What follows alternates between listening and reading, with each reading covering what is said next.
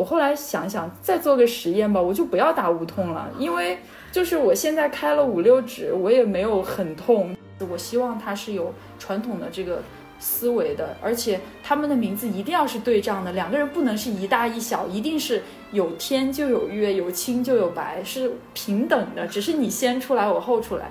所以取名叫夏天青，然后小名叫夏天，英文名叫 Summer。结果我在产床外面，就是夏天青在吃奶的时候，那个产房外面正好在放《千与千寻》的那个夏天，痛吗？我想问那个所有女生应该都会问的问题，就是。有大姨妈痛的人知道的那种宫缩的痛，大概再乘好几倍。而且就是在在听我们对话的各位，哪怕你不知道，但是至少有人去告诉你，这个这个过程是有终点的。从有一个人进入你，到有一个人要从你身体里出去，但是他们之间就像一滴水和大海那样的体验一样。Hello，Hello，大家好，欢迎来到新一期的内外之间，我是你们的主播 Uko。今天我请来了我的一位好朋友，跟大家聊一聊他最新一年的一个新的体验。他呢叫小双，他刚刚成为一名母亲，但是他是我见过特别厉害的母亲的一点，就是他在整一个生育的过程中，还有就是孕期和孕前，他都。真正的坚持做瑜伽了，他就跟我聊到，发现原来瑜伽帮助他了特别多，在身体层面上，在生产过程中，还有就是产后，所以我想邀请小双过来跟大家聊一聊，对于生育，对于生孩子，他有什么想说的啊？对，就是这样。然后我们先简单的介绍一下小双呢，她是一个。呃，之前我们在美国认识，他是一个在美国的职业律师。他因为生育嘛，想要孩子宝宝生在国内，他就回来了。回来之后，他就转行了，现在彻底转行，做的是产业规划这一块的一个工作。那么，大家有请小双。Hello，大家好，我是小双。嗯嗯，我想先聊聊，哎，你是什么时候开始做瑜伽的呢？嗯，我是从时间点上来说是二零一八年十月份，嗯嗯，然后这个契机其实是很长的一个故事，因为首先我是九二年的九九二年生的，所以说呃我大学的时候也就是大概十年前第一次接触过瑜伽，然后当时我大二，也就是呃二二零一二零一一二零一二年的时候，其实我有上过一个一个整学期的瑜伽的课，但是。呃，特别搞笑的是，我们瑜伽教练是一个打篮球的体育老师。然后，照我现在反过来去回想的话，当时其实他教的更多的是体式上的，就是让你怎么去提高你的体能，包括有一些他因为自己的专业带来的竞技类的理解，而对身体的觉察比较少。所以我那个时候对瑜伽也没有很多的了解和对他的。这种认可和连接，然后呃，中间就有很多很多年，其实也没有再去坚持这件事情。但是到了二零一八年，有一个。我觉得也很有意思的契机，就是我二零一六年在美国注册结婚，然后二零一八年十月份十月初正好回国办了婚礼。可能是因为就是国内的文化对于结婚之后要生孩子这件事情，还是对我的心理有影响。倒不是说让我觉得我一定要生孩子，但是我会觉得，呃，为了未来可能生孩子要做准备的话，我想要试一试瑜伽这种方式，所以。二零一八年十月份，然后回了美国之后，十月底就开始在 Keep 上面去自己就是注册了账号，然后开始呃在线上瑜伽课。当然，我中间也有在美国的一些就是那种呃公开的公开课上面，然后去。嗯，注册上了两节线下课，但是对美国教练可能整个他的那种 training 的方式不是很认可，因为觉得他们也更多的是在强调体式，而且人太多了，也没有办法跟自己内心有对话，所以呃要摆脱那种疲于奔命的状态，我还是选择自己在家做。然后整个过程就是先是买瑜伽垫，然后在家里面开辟了一个。房间，因为当时我们在美国的第一套公寓是一个比较旧的老公寓，然后我一开始是在自己的卧室里面做，就是在床旁边有一个垫子，然后那个垫子就是我的小天地。我铺开了之后，我在垫子上的整个运动，每天半个小时，是我可以 focus 跟自己对话的一个空间。到后来很有意思的是，呃，我们因为机缘巧合，然后二零一九年的五月份买了一套新公寓，然后搬到新公寓之前，我去看了那套房子，我觉得里面有一个伸出去的，就是搭建出来的很小的一个 studio，有有一个很大的窗户，然后外面可以看到风景，有 view。我我看到那个房间，我就说我要用这个房间做瑜伽房，所以后来这个瑜伽房就在很长一段时间陪伴我度过了我的每一个工作日的晚上和周末。然后在里面，我可以感受到我自己练体式，然后包括跟自己对话和呼吸的那种愉悦。所以就这样不知不觉，大概从一八年到现在，坚持了有。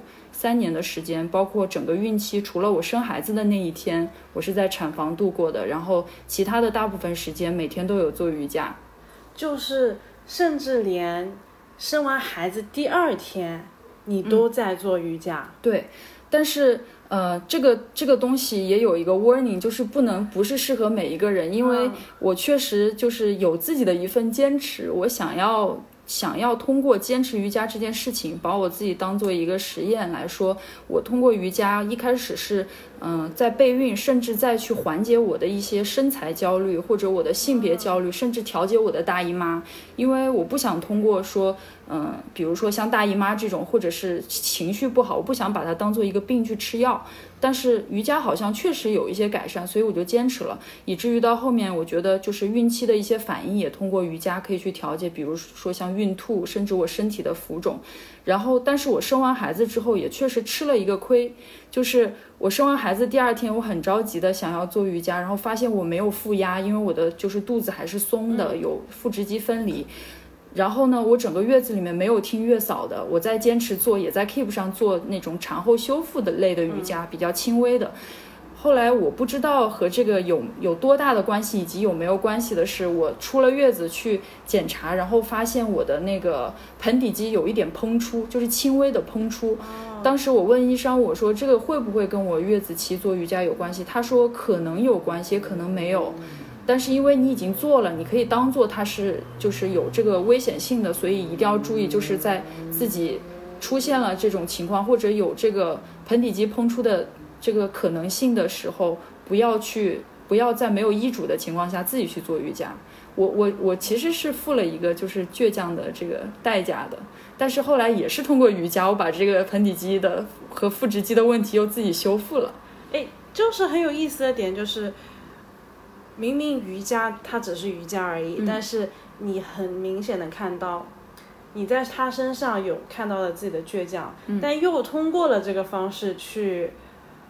修复了，或者是把身体上一些状况给改善了，对对，就很像那个一面凉体，明明是一个东西，如果你从一个很执着的层面上看，它可能就会对你产生一些不好的影响。嗯，但是如果你很顺的，只是把它当成一个自然的工具，嗯，哎，它就会帮助你更好的接受一些现状。对，可以这么说。甚至可以说，我通过瑜伽，在建立我跟自己身体的连接，甚至我跟宝宝的连接。就是瑜伽，它不像是一个客体，它像是一条路。嗯。然后这些这条路可能是通向我自己的。嗯。然后在我整个孕期，它可能是通向我的子宫的。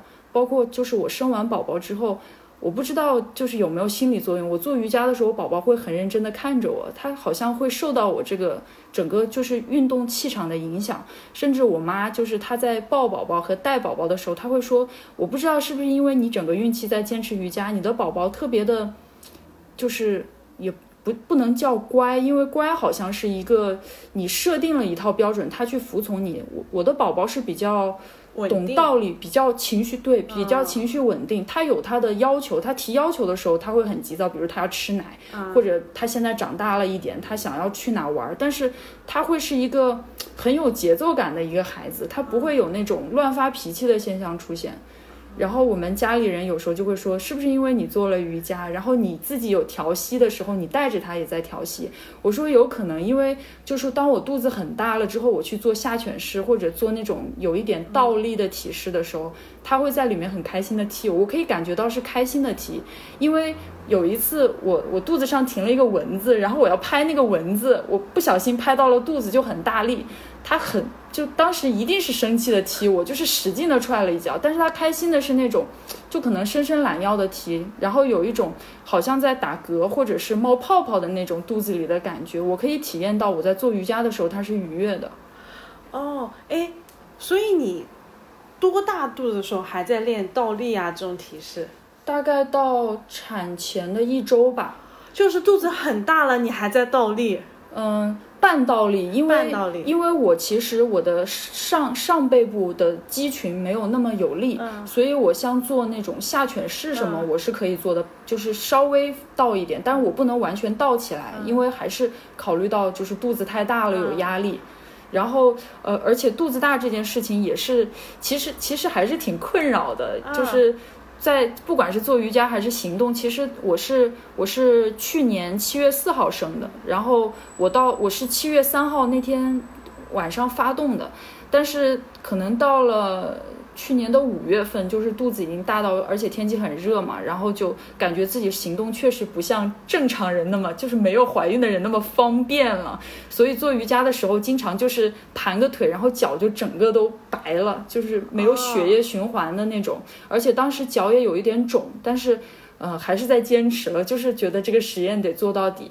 结果就是发生了一件挺有趣的事情，就是我我去年五月份有一天早上醒来，因为孕晚期要左侧卧嘛，有一天醒来发现自己左边屁股的筋被压到了，就是腿瘸了。然后我们家又是那种就是连连连排别墅，我住在二楼。我每天因为一楼是蹲厕，二楼是马桶，我孕妇我又不敢用蹲厕，我每天就要上下楼嘛，就就瘸的状态上下楼了半周，哦半半个月就两周的时间。可是我这个过程里还是很倔强的在练习，而且我还专门练了就是那种拉腿筋的鸽子式。我就发现其实，就是疼痛这件事情其实蛮客观的，它不是一个。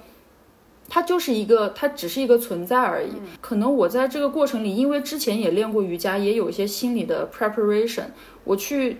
再用瑜伽去进入一个体式，然后去也不是对抗那个疼痛，我好像是在体验它，然后体验的过程甚至产生了一种我不知道能不能叫心流的东西，就是我会觉得这个疼痛已经跟我融在一起了，就是它存在没有关系，我不介意它存在。然后这个时候我突然又发现，有的时候我会觉得我肚子大是一个 burden，是一个客观上的一个负负重，一个负累吧。但是孩子他。好像也跟这个疼痛一样，它只是存在而已，它其实并不是对我构成了一个怀有恶意的威胁。所以，当我怀孕之前，其实我是很害怕这个这个 burden 的。我觉得它很重，而且它很痛，它带血带泪，然后带了一些就是有一些不堪的东西，会让你觉得你你变弱了，你你变不好看，你变胖或者怎么样。就是我我那半个月，其实我的感受是很深的。我发现。当你无可避免，你已经进入这个状态，你没办法去 judge 它了，因为你已经是这样了的时候，哎，你接受它的过程还是挺愉悦。你发现原来我这么有韧劲儿，我我也可以是这样的。嗯，那在整个过程中，你你是在孕晚期的时候有一个侧左侧卧然后瘸了的体验，对。然后你大概是什么时候生了孩子？就中间隔了多久？嗯。大概是五月份瘸了，然后后来到五月底还是六月初的时候，很神奇的又自己好了。啊，然后我是七月三号发动的，就是开始宫缩，七月四号生的，就一个月，对，又是好了的状态，又好了，又活蹦乱跳。而且我除了做瑜伽，我每天还晚上遛弯一个小时，就在外面走路。特别搞笑的是，那个因为我我的老公和我是邻居，然后我妈和我公公婆婆是一起遛我的。就是晚上他们都有走路习惯，我就跟着他们走，甚至有时候走的比他们快。然后从背后看就是一个拔腿在狂奔的人，结果邻居一往前看，发现这个人就肚子很大，就经常被吓到。而且那个因为武汉疫情嘛，然后我去年三月份从美国回来的时候，我就是武汉封城封到四月二十八号，我三月份回来，其实是在济南，在我小姨家，没有回武汉的。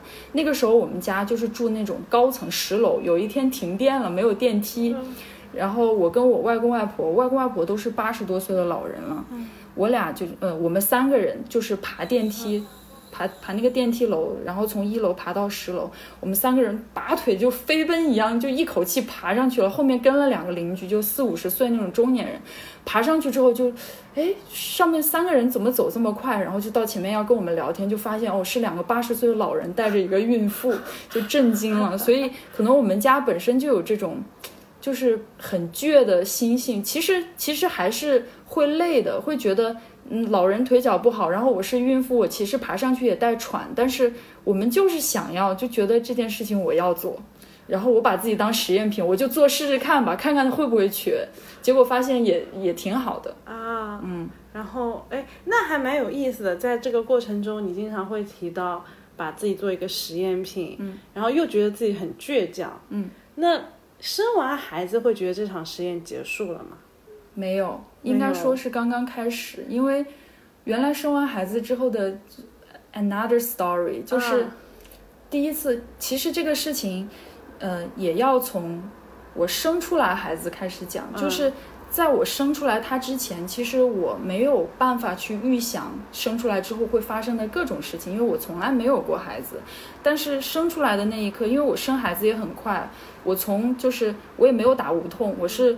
宫缩了，然后宫缩的那天晚上我很淡定，就是觉得家人都在睡觉，然后我也查过很多，加上我婆婆是医生，我知道我现在没有见红是没问题的，我就在床上躺着，而且因为可能跟练瑜伽有关系吧，我宫缩就是一般女生可以理解为大姨妈很痛的状态，但是我就一直就是用那种瑜伽呼吸，就深呼吸就把这个痛给过掉了，然后从半夜大概两三点一直过到早上六点钟天亮了，我跟我妈说，我妈醒了，我就说。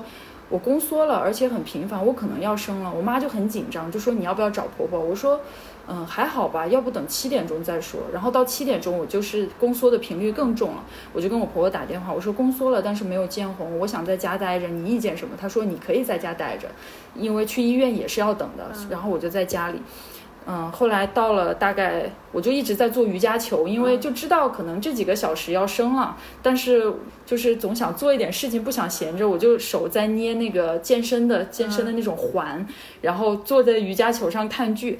到了下午三点多的时候见红了，见红了之后我就带上家人，然后去了医院。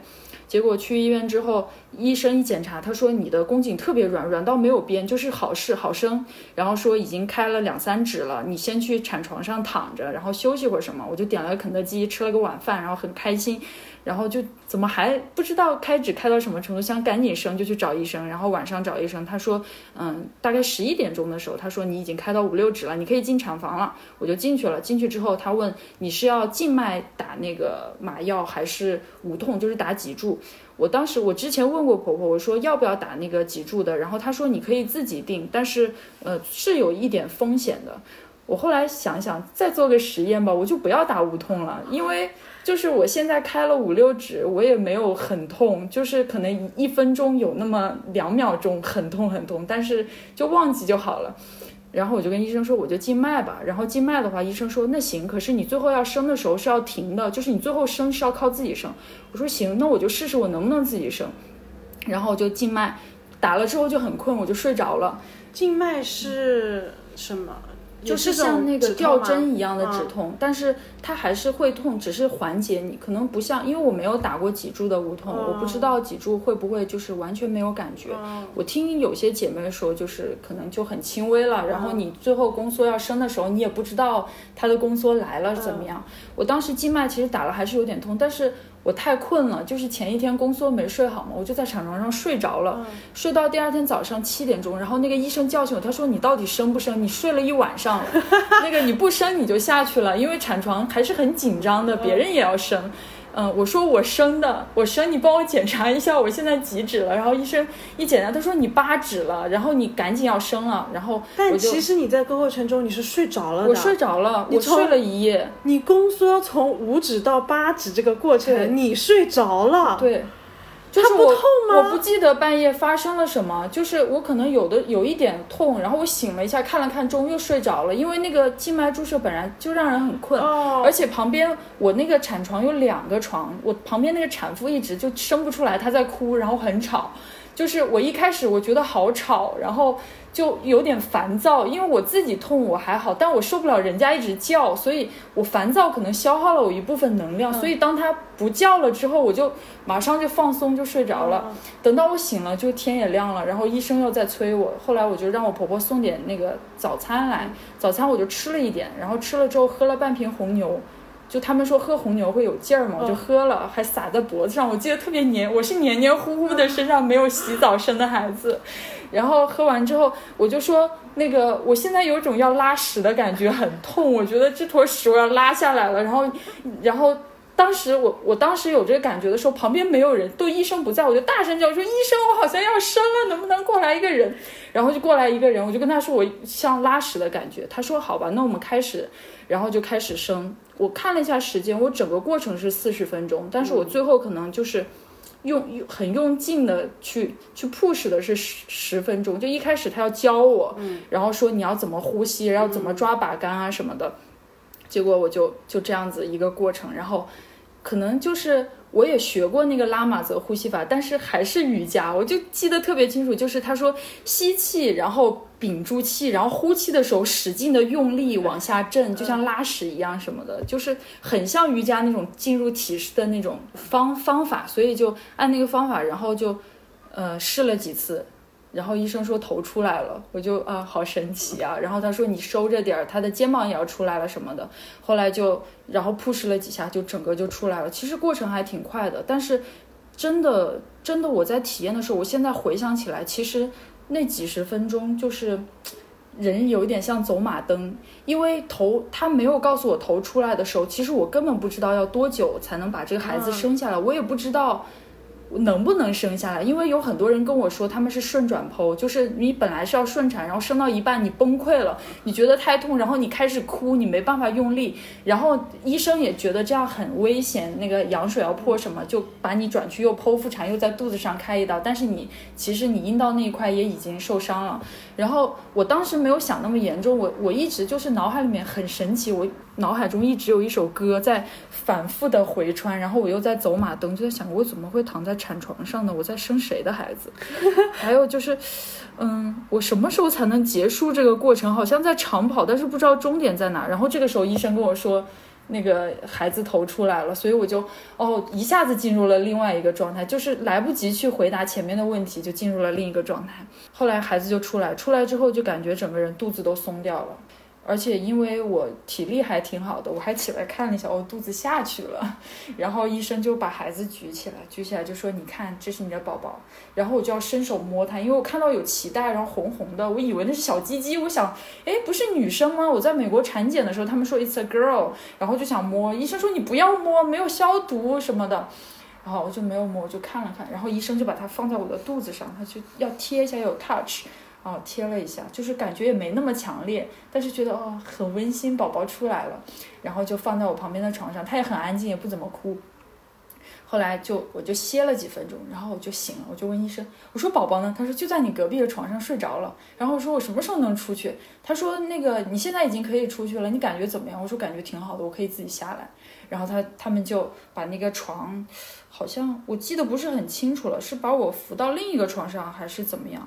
我好像自己走了几步就走下来，然后躺在产床上，他们就把让我在那个产房外面的走廊上躺着，然后把宝宝放在我旁边，好小好小，就不到六斤，大概五斤八两吧，很小，但是脚很长，就是看起来就是我的女儿那种，而且身上超级干净，一点胎粪都没有，就是白白嫩嫩的那种。嗯，也有小头发，然后眼睛没有睁开，就就躺在我旁边。然后医生就说：“你你现在要喂奶了，要开奶。”我说：“我不知道怎么喂。”然后他就开始教我怎么开奶，我就用右边就开始喂他奶。然后很深，他就像一个小动物一样，他就闭着眼睛，然后也知道奶在哪，就嘴巴就这样开始吃。我也不知道我有没有奶，他就一直在这就有动作在吃，然后我就这样躺着也不敢动。结果这个时候，因为我很早就去一七年，我跟我老公去纽约旅行的时候，在路上我们俩很无聊，就在想以后生宝宝叫什么名字。当时我们就定好了，如果是两个的话，老大叫夏天青，老二叫夏月白。就是因为当时在美国嘛，就很想纪念中国传统文化，就想如果我们在美国定居有孩子，我希望他是有传统的这个。思维的，而且他们的名字一定要是对仗的，两个人不能是一大一小，一定是有天就有月，有青就有白，是平等的，只是你先出来，我后出来。所以取名叫夏天青，然后小名叫夏天，英文名叫 Summer。结果我在产床外面，就是夏天青在吃奶的时候，那个产房外面正好在放。《千与千寻》的那个夏天，我当时眼泪就下来了。我我在想，我在产床上，其实当时生孩子的时候有点累，然后有点痛，我都没有流眼泪。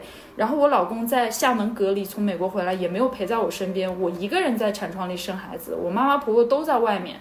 我也没有哭，但是突然一下子就宝宝在我旁边，然后我在听那个夏天的时候，就是哒哒哒哒哒哒哒哒，我的眼眼泪就流下来了，没有没有很浓烈的情绪，就是流下来了。然后我觉得我的人生进入了一个新的阶段，虽然我还不知道那个阶段是什么，但是生下来了。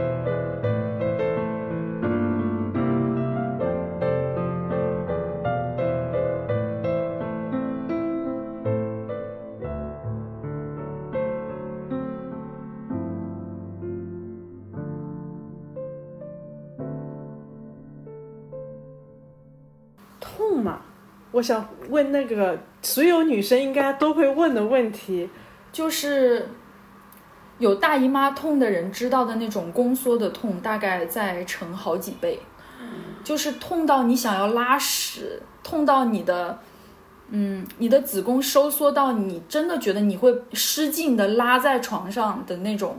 痛就是还带着一些，我觉得除了生理上，其实还有心理上，就是你怕你会把屎拉在产床上的那种羞耻感会加剧你这个痛苦。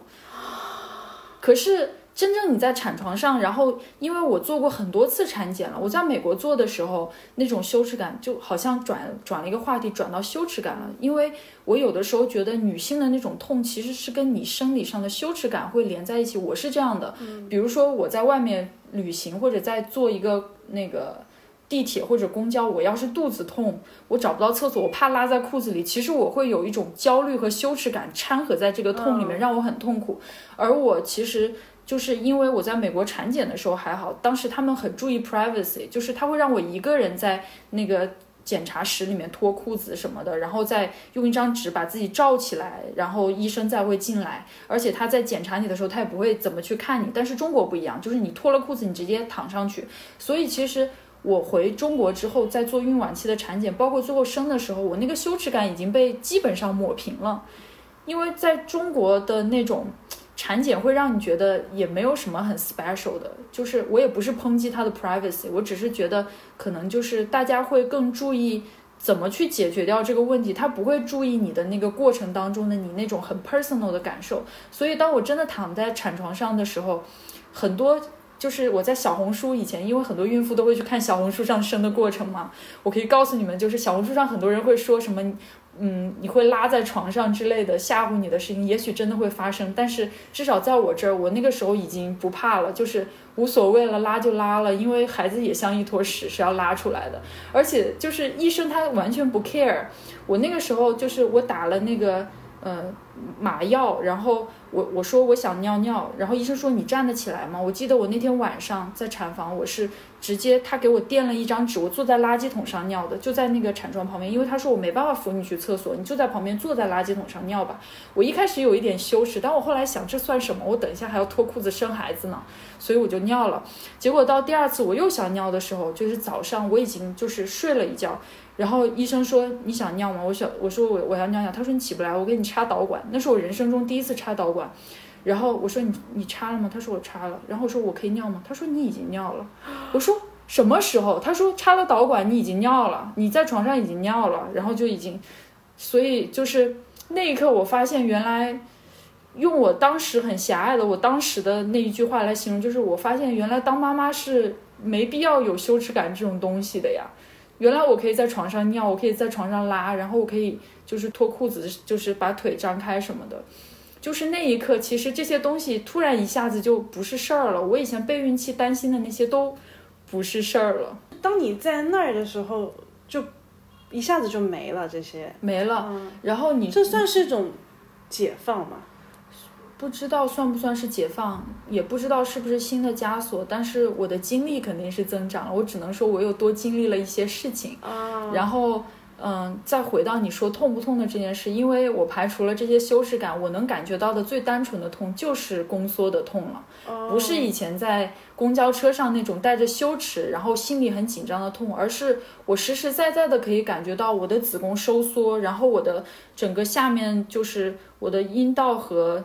就是肛门那一块地方都在收缩的那种痛，然后，嗯，可是这种痛我该怎么解释它呢？它是一个，可能也有心理作用。我觉得它是一个在生长的，而且有通道的痛，它不是你在单纯的体验痛。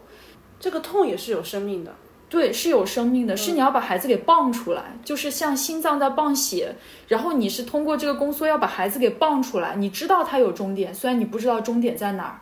然后你会怀着一种希望去体验这个痛，我甚至在安慰自己，我在想，就是这个痛感，我不用去减轻它，我只要体验它，因为可能我只会生一个孩子，我这一辈子只会痛这一天。如果我不记住它的话，这一天对我来说的意义就减弱了。我想要记住这个痛，然后我就闭上眼睛去体验这个痛。有的时候它让我全身紧张，但有的时候我又放开了，又觉得哦，其实还好。那现在还记得吗？那种痛？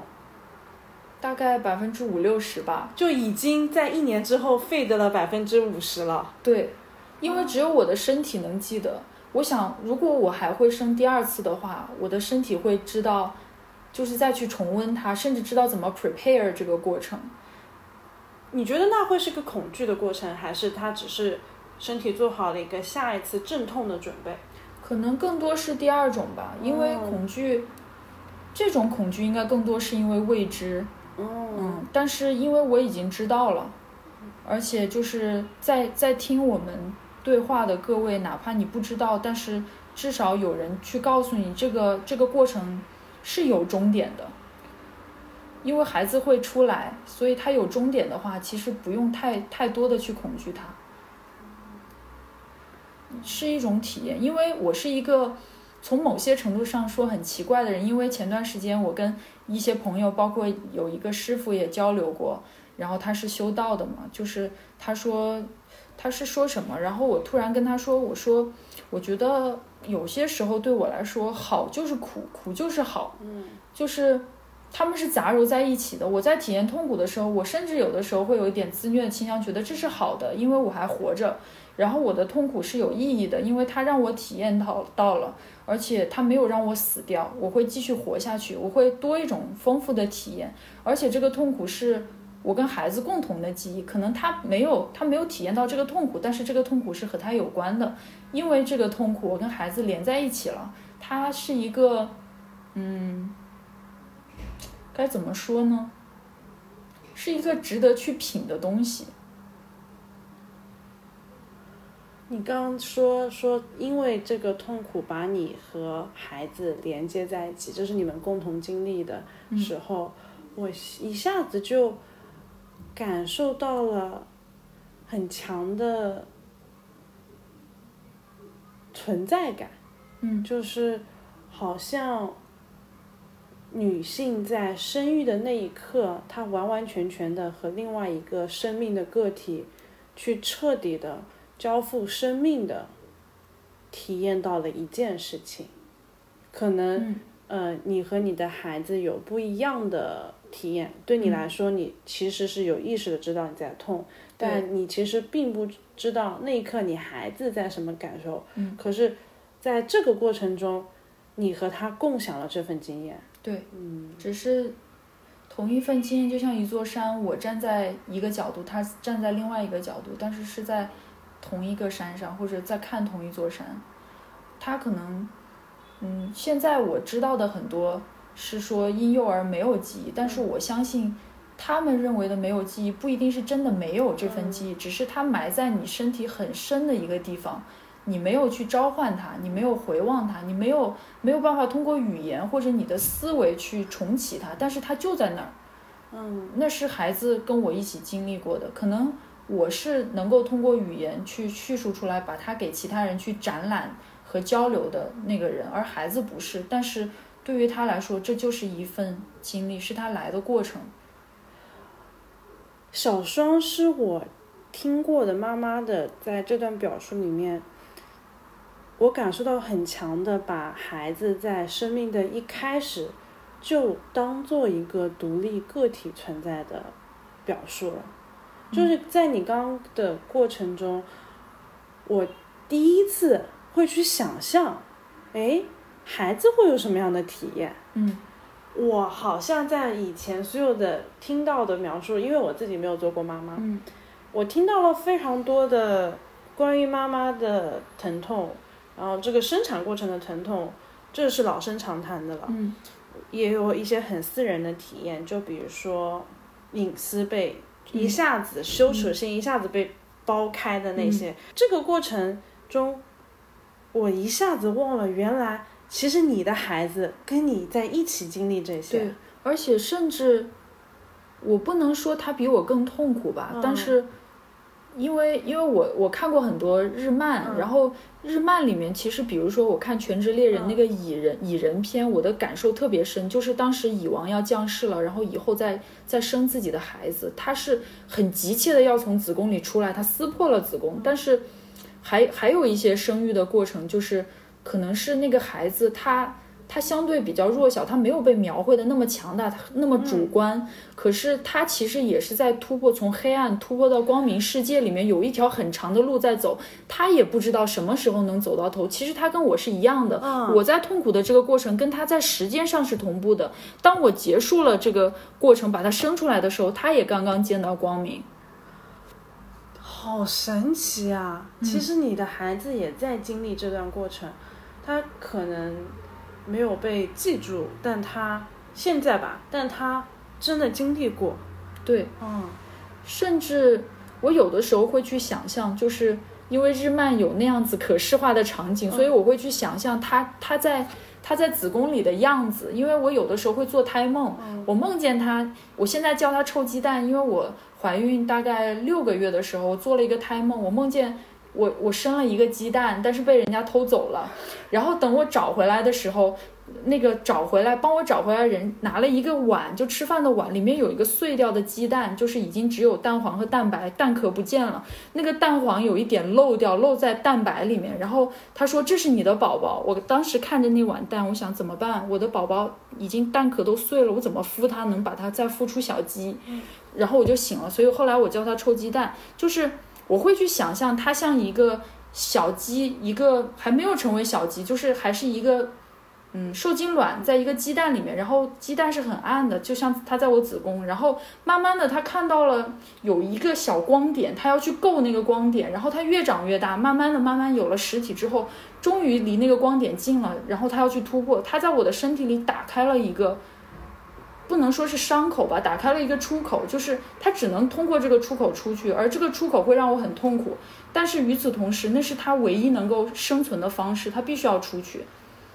这就是生命嘛，本身它没有道理可言，它就是很自然，它要去，它必须要发生，必须要去到那个地方去，而我也必须要让它出来。会想的很多，其实以前我会去反复去想这个体验，包括我跟 Yuko 没有聊的时候，我自己也会想，其实女人就是当你去和另外一个人 have sex，其实她也是在进入你的身体，但是只有那么大概十十几厘米，是深度是有限的，而且那个过程你会你会有一种融合或者是包容的那种快乐，但是真正你在生孩子的那种痛苦是。是因为这个 sex 带来，等于也是他的一个，就是因为 sex，而你有了孩子，你从有一个人进入你到有一个人要从你身体里出去，但是他们之间就像一滴水和大海那样的体验一样。很多女生你们会有性体验，你们会有那种快乐高潮什么，但是真的当你生孩子的那种体验，它不能说是嗨的很嗨的体验，但是它那种体验的丰富多元和厚重，真的跟 sex 比起来就是海和水滴的水滴之间的那种对比。然后对于这个孩子来说，他他要获得的不是一个瞬间的快感，是整个生命。而而这个生命的不能说完全他的生命是你给的，而他通向他自己的人生的下一个很重要阶段，就是他出来之后的这条路是从你的身体里走出来，你是他的那条路，就是那种体验，真的现在想起来觉得蛮神奇的。我不能说我伟大，但我觉得蛮神奇的。到现在我也没有看透，但是每一次想想就觉得。被震撼，被整个这个过程震撼。When I was just a little girl, I asked my mother, What will I be? Will I be pretty? Will I be rich? Here's what she said to me. Sera, sera. Whatever will be, will be. The future's not ours to see. Que sera, sera. What will be, will be. When I grew up and fell in love, I asked my sweetheart what lies ahead. Will we have rainbows day after day? Here's what my sweetheart said. Que sera, sera. Whatever will be, will be. The future's not ours to see. Que sera, sera. What will be, will be.